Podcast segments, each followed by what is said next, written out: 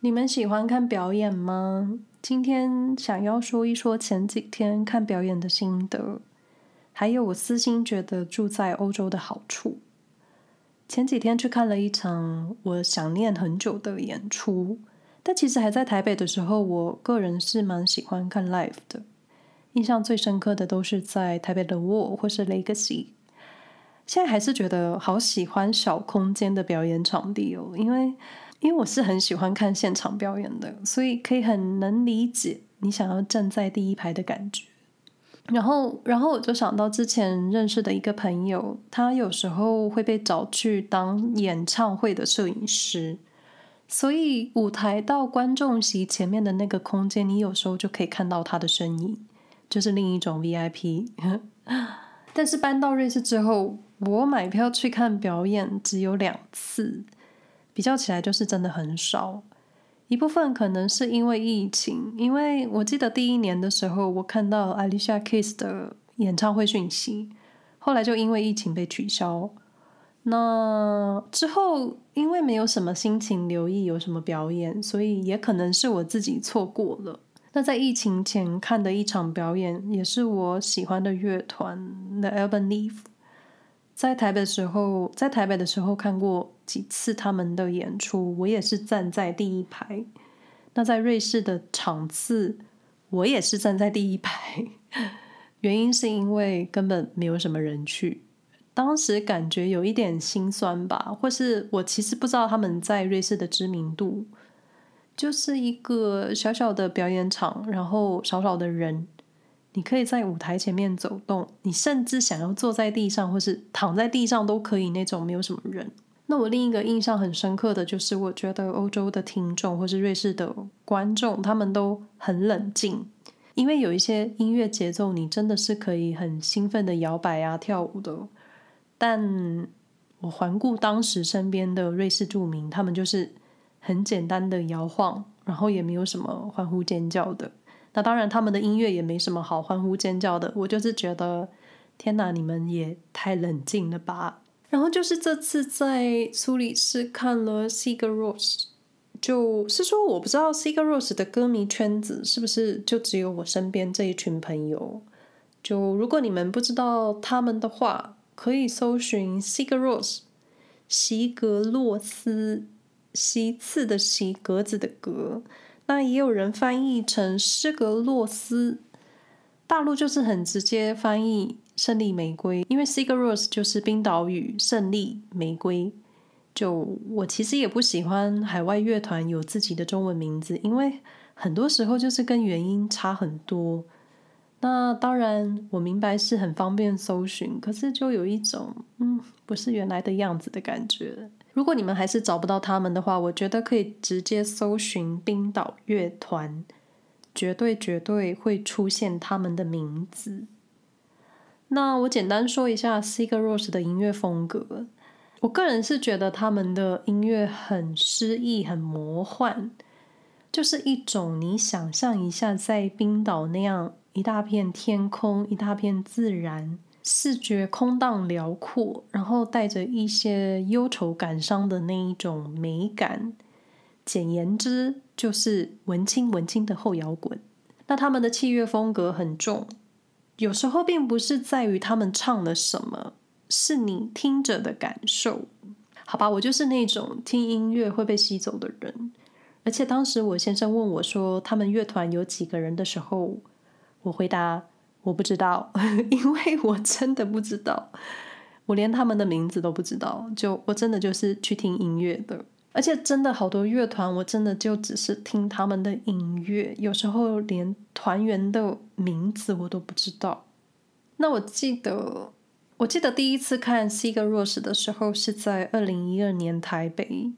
那为什么我会记得时间呢？因为我回头找了照片。当时印象真的很深，前奏刚下的时候，我的眼泪就流出来了。音乐这种东西就是很奇妙、很奇幻，它通过你的耳朵穿过你的脑袋，然后在你的脑海中记录了你当下生活的各种感受。所以日后你在播放同样的音乐的时候，身体的内心反应是会把当时听音乐的时空背景，又再一次像是电流、气流一样的通过你的全身。讲的好像很玄，但我确实看过这样子的报道。呃，不过我忘记他们是怎么写的啦。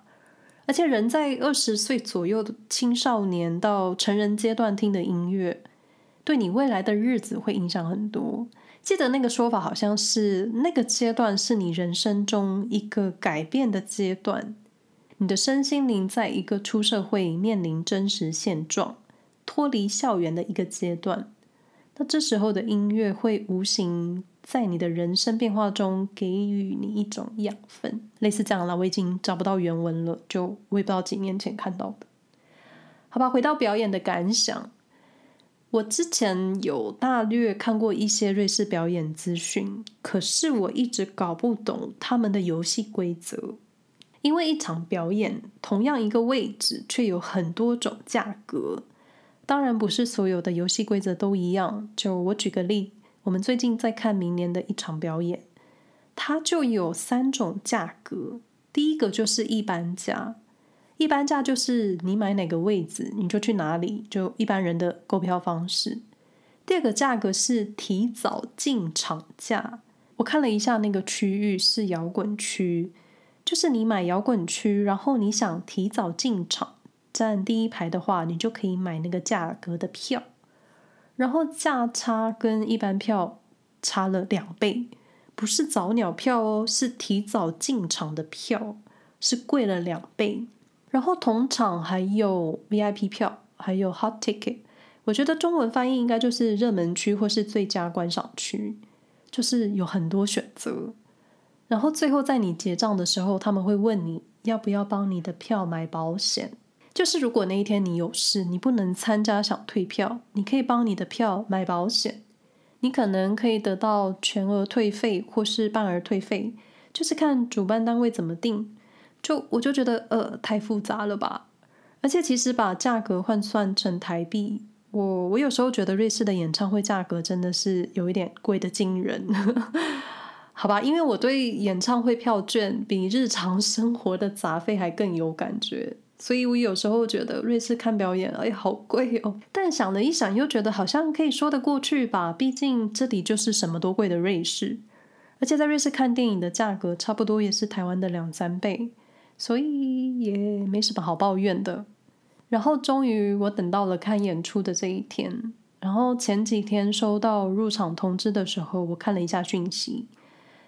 发现这场表演有中场休息，当时我有一点一头雾水，想说什么上半段跟下半段时间，这大概是我人生第一次看表演遇上中场休息的，跟瑞士看电影一样，电影播到一半是真正的一半哦，不管你的情绪在哪里，剧情在哪里，它就是卡在一半。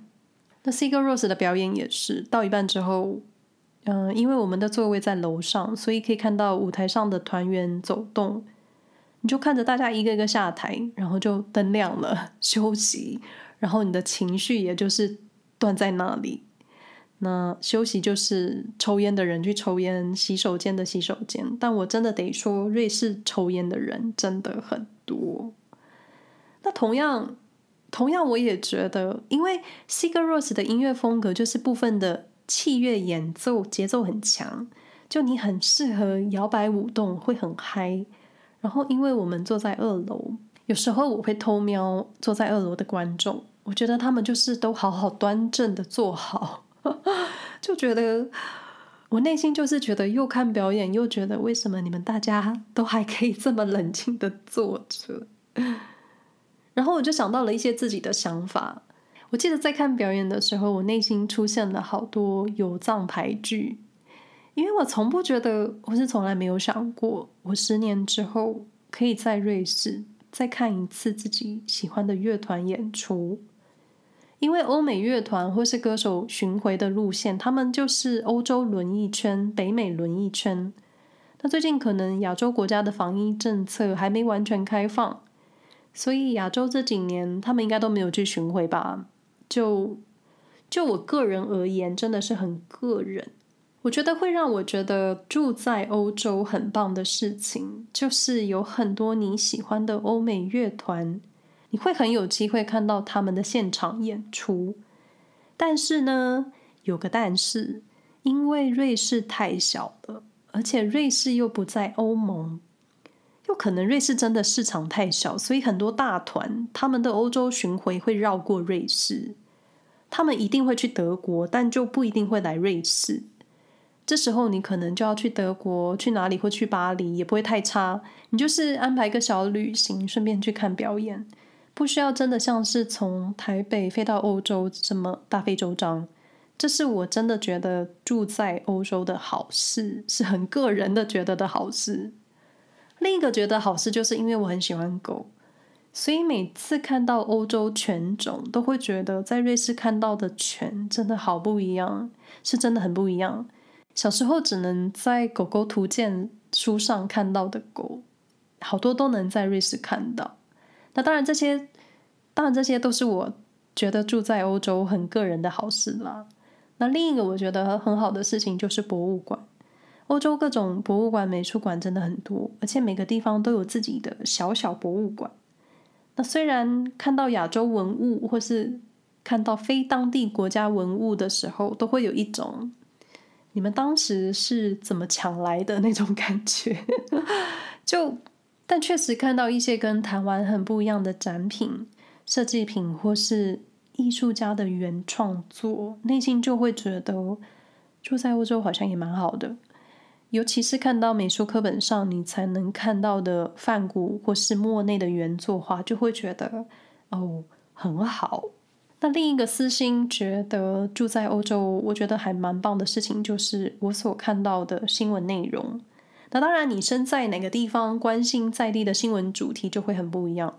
那瑞士的新闻当然也是从本地出发，不过更多的是周围欧盟国家的新闻，因为就算瑞士不在欧盟，可是这片土地是连在一起的。